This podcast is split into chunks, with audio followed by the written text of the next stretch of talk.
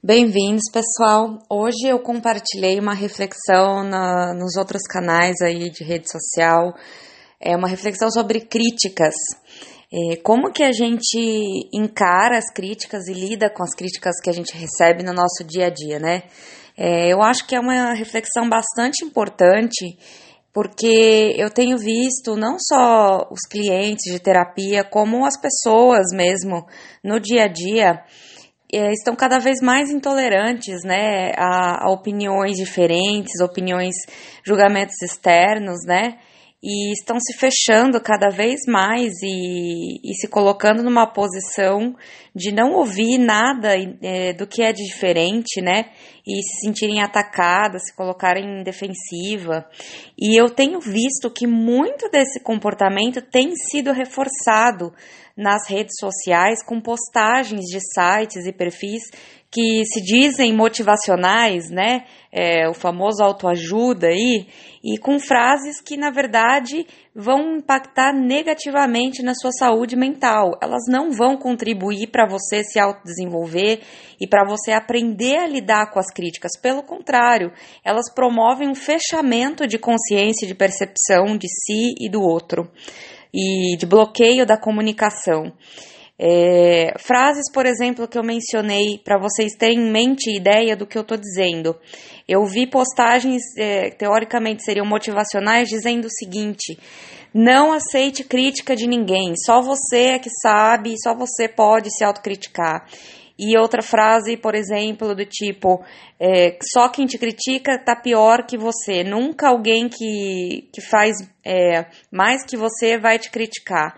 Então, ou seja, o que, que isso, o que, que, isso passa pra gente, né? É, passa que realmente a gente, o outro vai ser sempre inferior se ele tá me criticando, ele não vai ter nada para me acrescentar e eu já decidi isso como certo e não dou nem margem para isso poder é, acontecer, né? Para essa reflexão poder acontecer, do que, que o outro está me dizendo, por que, que ele está me falando isso? Eu não faço nem essa esse pensamento crítico. Eu já bloqueio, ponho uma barreira no que o outro está me dizendo logo ali, porque ele falou algo que eu não gostei, porque eu não quero entrar em contato com as minhas falhas ou com, que, com, com algo que eu entenda como dificuldade minha ou incapacidade minha ou que eu esteja fazendo de errado. E aí eu já me defendo, ataco e coloco essa barreira na frente de tudo que a pessoa está me dizendo, né? Então essa forma que a, que a mídia e essas postagens vêm reforçando para as pessoas de que crítica é sempre algo ruim, negativo, que te deprecia, que te inferioriza, é muito errada e deturpada. Tá? É, o que eu quero colocar para vocês, então, como reflexão e como é, orientação, é que vocês, antes de mais nada, entendam que a crítica ela pode ser positiva, tá? É, a gente tem que saber que nem sempre a gente é, dá conta de tudo e a gente consegue reparar em tudo do nosso comportamento e da nossa vida, né? Então, às vezes o outro, estando de fora, ele pode sim ter observado sobre um outro ângulo, um outro ponto de vista e ter algo a nos acrescentar. Né? E aí, quando a gente já bloqueia essa comunicação, a gente está impedindo o nosso próprio autodesenvolvimento, o nosso próprio crescimento, seja em relação a trabalho, seja em relação a questões amorosas, relacionamentos, né? É, então, assim, o primeiro passo é quando você receber uma crítica, escute ativamente, é o que a gente chama em psicologia de escutar, escutativa. O que significa escutar ativamente? É você estar aberto a receber a opinião do outro, ouvir atentamente o que o outro está te passando de informação, para daí você poder fazer uma autoanálise. O que, que seria essa autoanálise? Você parar para pensar, olhar para si, identificar em você os seus comportamentos, as suas atitudes e perceber se aquilo que o outro está te passando de fato pode ser real, de fato se encaixa em alguma coisa ali em você que você pode realmente usar, né?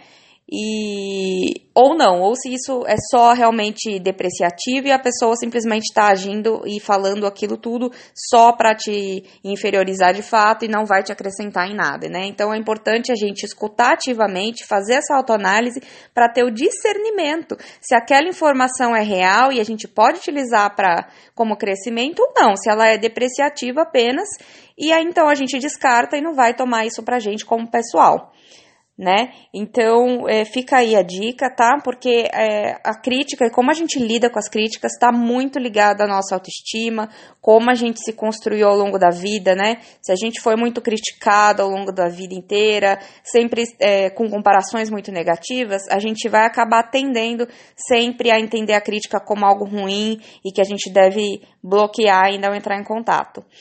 É, e, mas o que é necessário é, nós somos seres humanos, nós convivemos com outros seres humanos, nós somos seres sociais que convivem em sociedade em todos os contextos, no contexto do trabalho, no contexto familiar, no contexto amoroso.